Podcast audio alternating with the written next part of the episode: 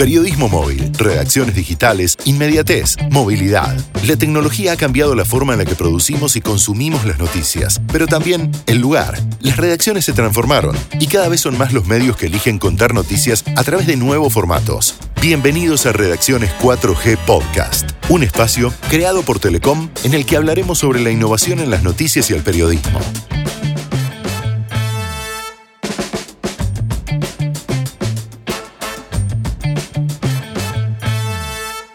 Bienvenidos a un nuevo episodio de Redacciones 4G Podcast. Mi nombre es Irina Sternik. Y yo soy Eduardo Aguirre. Todo lo viejo puede ser nuevo otra vez. Las newsletters, como los podcasts, son plataformas del pasado que están viviendo un renacer. Y a diferencia de los primeros envíos automáticos del año 2000, hoy los boletines son un alivio para informarse entre tanto ruido. Son rampas de acceso a las noticias que en la actualidad permiten a los usuarios acceder a información curada y seleccionada por especialistas. Y como los podcasts, suelen tener una firma que le habla en un tono intimista a su lector. Este revival data del 2015 con el caso de The Skim, cuando dos periodistas de la cadena NBC se dieron cuenta de que sus recomendaciones tenían un valor agregado. En poco tiempo consiguieron más de un millón y medio de suscriptores y fomentaron esta nueva manera de llegar al público. Hoy sus suscriptores ya suman más de 7 millones. Desde entonces, el fenómeno explotó. Los grandes medios desarrollaron sus newsletters de nicho, especializados en una temática mucho más específica que una sección genérica del diario.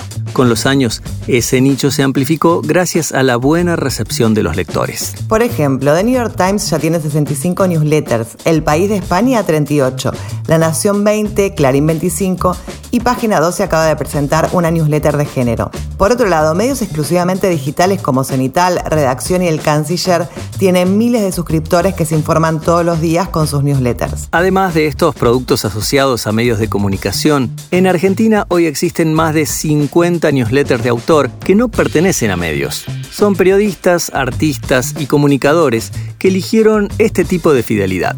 Y el número sigue creciendo. Les proponemos escuchar a los protagonistas. En este capítulo entrevistamos a uno de los referentes en innovación periodística del país, Chani Bullot, y a Mer Espinosa, periodista gastronómica que hace muchos años desarrolla su propio boletín. También a Íñigo Biaín, uno de los pioneros en envío de boletines en el país, y a Álvaro Liuzzi, editor del newsletter Redacciones 4G. Hoy tenemos a Chani Bullot.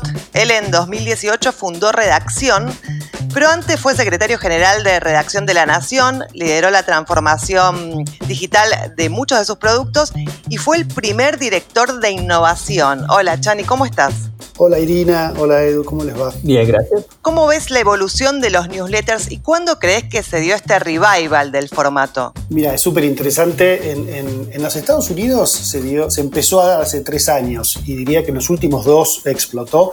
Y entre nosotros en, Argentina eh, creo que, está, que todavía hay, espacio para crecer.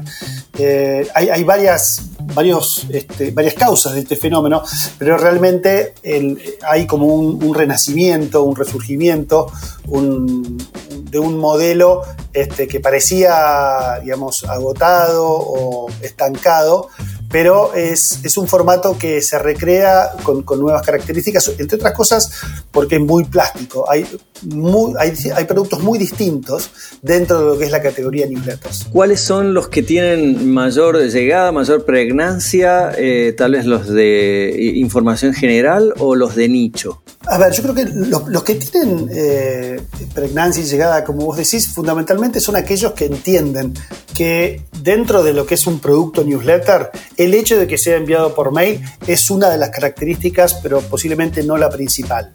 Es decir, creer que una newsletter es un agregado de títulos de un sitio, como lo son muchas newsletters todavía, es no terminar de entender que, mm, que además, digamos, del canal, que es el, email, la newsletter tiene otras características que pueden hacerlo crecer y explotar. Por ejemplo, la, es un encuentro periódico, digamos, el hecho de que, bueno, son diarias o semanales, eh, y que entonces pueden construir un hábito si el producto contiene eh, elementos que habiliten eso. Por ejemplo, la voz de un editor. Hay, newsletters que son muy personales, que son casi una carta personal del autor, este, que son muy hechas, digamos, artesanalmente. Eh, segundo, que eh, van construyendo comunidad también. Hay, muchas newsletters que tienen muchos, lo que se call to action o, preguntas o pedidos de feedback y demás.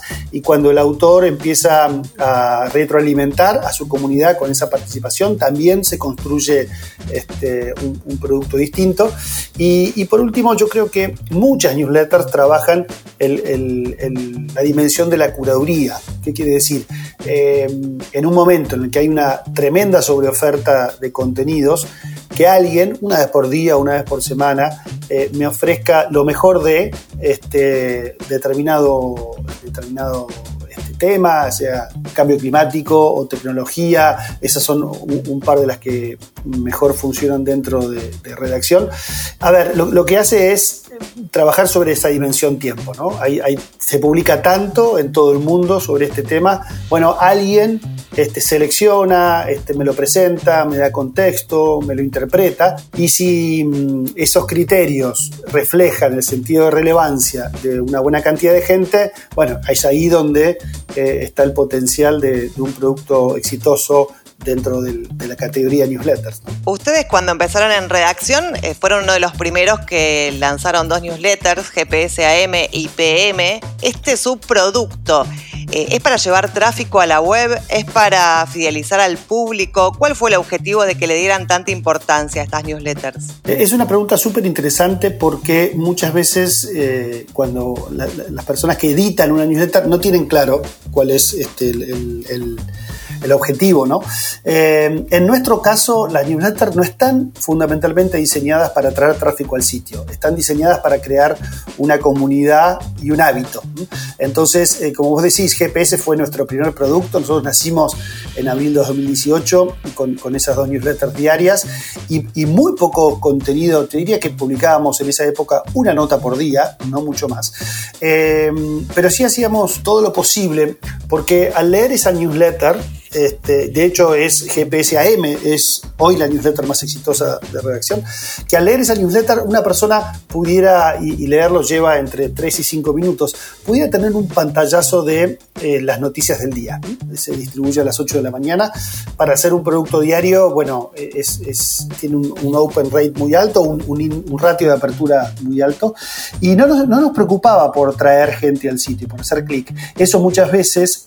Eh, la capacidad de crear contenido si uno eh, se guarda cosas para que después se lean en el sitio. Y la verdad es que muchísimas newsletters todavía, y sobre todo en la Argentina, están diseñadas para atraer tráfico al sitio, que puede ser un objetivo y, puede estar muy bien. En nuestro caso también, eh, esta estrategia de que la experiencia de leer la newsletter sea, pueda ser completa en sí misma, está también atada a, a un modelo de negocios dentro de esa newsletter, que es la presencia de sponsors, digamos, Con lo cual te diría que depende digamos, cuál es tu, objetivo puede estar más o menos presente. Por supuesto, si alguien después de esos tres o, cinco minutos quiere profundizar, bueno, en nuestra newsletter están, hay muchos links, eh, pero, pero la experiencia de lectura de esos tres o cinco minutos tiene que ser, entre comillas, exitosa en sí misma. Chani, entre los posibles objetivos que puede tener el de publicar eh, una newsletter, a ver, eh, formar comunidad, conocer a tu audiencia, hacer branding, monetizar? ¿Cómo ubicarías esos objetivos? Yo creo que depende mucho del medio, porque depende del medio y la estrategia del medio, puede haber uno u otro priorizado. En nuestro caso es crear comunidad, claramente.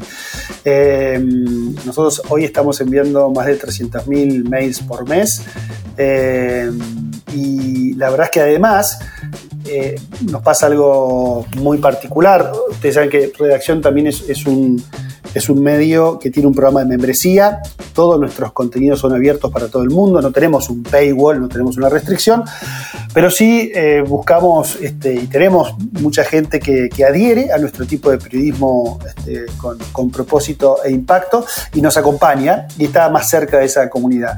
Y la primera puerta de entrada de nuevos miembros de redacción son suscriptores de newsletters. Es decir, es gente que a, veces su única experiencia de redacción es la newsletter de tecnología o cambio climático o libros o economía circular pero, el, pero el nivel de involucramiento, diría, es, es tal que en, algún momento bueno, decide hacerse miembro y, apoyar el, y acompañar el producto con, con, su aporte. Con lo cual yo diría que, y miramos sobre todo más lo que se llama el open rate que, el click-through, ¿no? que la cantidad de gente que hace clic. Y hablando de open rate, ¿cuál es la tasa de apertura de los eh, newsletters y desde dónde los consumen los lectores? ¿Desde el celular? ¿Desde la computadora? Mira, es interesante la pregunta porque hubo un cambio. Nosotros teníamos, eh, había muchísima mayor apertura en mobile. En el sitio en general sigue siendo casi 80% mobile, eh, pero en newsletters hubo un cambio después de la pandemia y hay mucha, hay, hay más apertura en desktop. Es decir, que eh, sobre todo las newsletters nuestras se distribuyen por la mañana, eh, depende del producto entre las 7 y media y las 10 de la mañana. Y mm, previo a la pandemia eh, se leían más en mobile y ahora se leen más en, desktop, que es donde la gente por ahí ya se pone a trabajar y, abre el mail en su computadora. Lo otro que ocurrió eh, en estos tiempos de cuarentena es que se atrasó el, horario pico, este, inclusive también en el sitio, que era a 7.50 y se atrasó casi una hora, hoy es a las 8.45, una cosa así. Es un tema fundamental eh, en el envío de newsletters, tanto la administración, el manejo de la base de datos, como la tecnología que utilizas para el envío. ¿Cómo la meritúas hoy? Hay que usar una herramienta, nosotros usamos MailChimp, que es, una de las herramientas que funcionan muy bien. Eh, te diría que nos ayuda a que también nuestro dominio este, tenga mejor reputación, por ejemplo, para Gmail, y entonces los, las newsletters no vayan a spam o, a carpetas raras. Y lo, que, lo importante es saber que uno tiene que leer las métricas, ¿no? Saber exactamente cuánta gente lo abre, cuál es el nivel de rotación. Es muy importante. Nosotros, bueno, tenemos 11 newsletters hoy, 9 que son abiertas y 2 para los miembros. Y cada autor son muy de autor, son muy, muy, eh, no sé si artesanales, pero diría este, escritas de punta a punta eh, y con un tono personal y, demás. Y los autores tienen mucho contacto con, con las métricas, con el nivel de apertura la interacción, eh, y, la, verdad es que intentamos que, se construya una conversación de ida y vuelta. Y por supuesto en una conversación los periodistas somos buenísimos para hablar, pero no somos en general buenos para escuchar, con lo cual ahí las herramientas, en este caso MailChimp, nos dan una buena mano para, entender este, qué es lo que hace la gente con, con nuestra newsletter, que es una manera de escuchar. Hablando de newsletters de autor, hay experiencias hermosas afuera, por ejemplo, de Skim o de New Yorker que tienen ilustraciones especiales o de New York Times que tiene más de 60.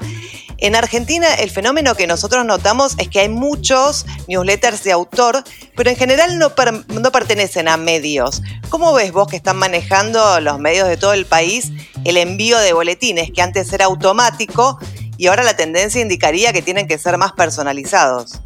Sí, como decís, yo creo que para los grandes medios en general las newsletters era un canal de distribución, no, mucho más. Y, generalmente son robots que este, capturan los últimos 10 títulos de determinada categoría, los ponen en un mail y mandan automáticamente.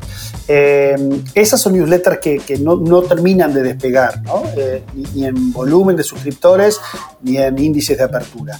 Eh, y, sí creo que las newsletters más interesantes son las de autor. Muchas, y hay que ver también cómo cuadra este tipo de, newsletters dentro de la estrategia mayor de, un, de medio. tiene que estar bastante alineado y yo creo que ahí es donde todavía para una buena parte de los medios de Argentina no terminan de verle o de encontrar o, de entender por ahí el, valor potencial de, una newsletter como producto.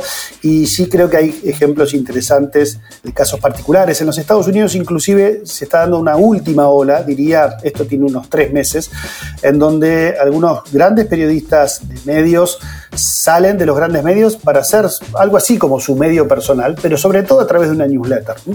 Estas newsletters que son por ahí a veces muy apoyadas en el nombre del periodista o muy enfocadas en un tema en particular y que logran encontrar una comunidad que las hace sustentables. Buenísimo, Chani. Muchas gracias por tu testimonio. Gracias, Irina. Gracias, Edu. Ahora nos vamos a la provincia de Córdoba para conocer la historia de un verdadero pionero regional en materia de newsletters. Hola, soy Íñigo Viaín, director de Infonegocios, una red de sitios que está presente en nueve ciudades de Argentina, en Montevideo y en Asunción del Paraguay. ¿Cuándo empezaste con los envíos y cuál fue la razón que te llevó a comenzar? ¿Cómo fue evolucionando tu boletín? Infonegocios desde el mismo año 2003 en el que nace tenía claro que los newsletters vía email iban a ser una parte importante de eh, las formas de distribuir los contenidos que elaborábamos. Desde ese entonces hemos pasado por innumerables plataformas, por diversos formatos, pero sigue siendo el newsletter una forma de generar presencia en nuestros lectores que se registran. Obviamente nos hemos ido adecuando a las diversas normativas en la materia y si bien el newsletter es cada vez menos relevante en la generación total de tráfico, sigue siendo una herramienta muy útil para distribuir nuestros contenidos pero también para que nuestros anunciantes lleguen al público de, Infonegocios a través de sus propuestas comerciales. ¿Cómo te ayornaste con la llegada del formato móvil y las redes sociales? Con las redes sociales, por suerte, tuvimos una epifanía. Tuvimos muy claro desde el principio de que no nos íbamos a enganchar en las discusiones dentro de las plataformas, sino que las íbamos a utilizar para generar tráfico en nuestro sitio y que las discusiones, los comentarios sucedieran dentro de nuestro sitio. Y nos mantuvimos fiel a esta definición, generar atractivo para que la gente entre a nuestro sitio, se informe y en todo caso genere la interacción dentro del sitio. Eso medianamente lo hemos logrado. Y Nigo, ¿por qué seguiste manteniendo tu newsletter a pesar de que este soporte tuvo sus altibajos a través del tiempo?